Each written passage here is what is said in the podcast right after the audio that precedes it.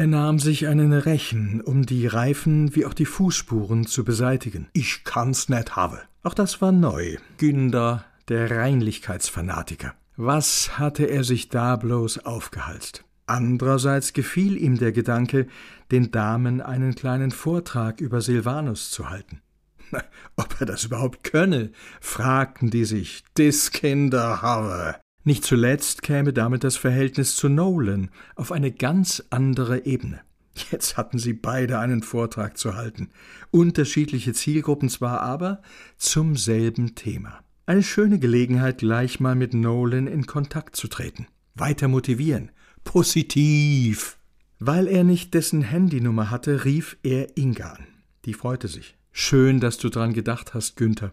Oh. Es ratterte. Er hatte derzeit an so vieles zu denken. Fliesen, Betten, Religion. Es lief ganz gut soweit. Wir haben erste wichtige Schritte geschafft.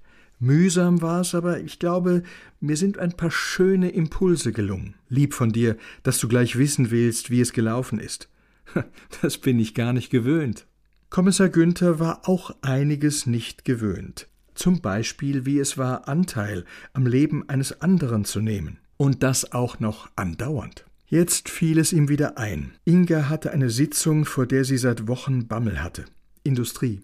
Mehr Schlichtung als Mediation, aber auch die Chance, den Fuß in diesen Bereich zu bekommen.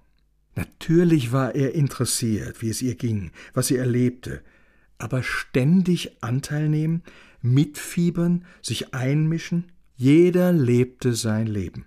Das gab man doch für ein gemeinsames nicht auf. Oder war das so in Beziehungen? Woher soll ich denn das wissen? Inga wollte ja bestimmt auch nicht jedes Detail aus seinem Leben erfahren. Und dann habe ich ein Brötchen gegessen, und dann habe ich was getrunken, und dann habe ich mich wieder hingelegt. Zugegeben, sein Alltag war mittlerweile nicht sehr spektakulär. Aber angenommen, er stünde noch im Berufsleben, würde er es wirklich so angenehm finden, wenn sie sich laufend meldete? Was spricht der Pathologe? Warum schweigt der Verdächtige? Wie weit bist du mit deinem Bericht? Handelte es sich da überhaupt immer um echtes Interesse oder eher um Kontrollzwang? Durfte, sollte, ja musste man einander nicht öfter einfach mal in Ruhe lassen? Oder war das bereits ein Zeichen für schwindende Liebe? Seine Überlegungen hätte er ihr jetzt natürlich mitteilen können, auch um ein Zeichen zu setzen, wie bewusst er die Beziehung führte. Stattdessen schien ihm an dieser Stelle eine eher allgemein gehaltene Äußerung sinnvoller. Ich muss doch wissen, wie das geht. Das ist sehr rührend von dir, Günther. Und bei dir?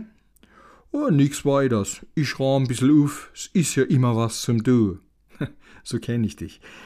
Ist noch irgendwas Besonderes, sonst würde ich hier gerne weitermachen. Und wieder ein Dilemma. Würde er nun zum eigentlichen Anlass seines Anrufes kommen, die Telefonnummer von Nolan zu erfahren, so würde er riskieren, dass ihr schönes Bild von ihm Risse erhielt. Wollte er das? Hm, ne, ne, nix weiters. Ich bin jetzt schon mal beruhigt. Schaff schä weiter. Na dann, sehen wir uns heute Abend? Auf jeden Fall. Bei mir oder bei dir? Egal. Dann lieber bei dir. Da ist es ordentlicher.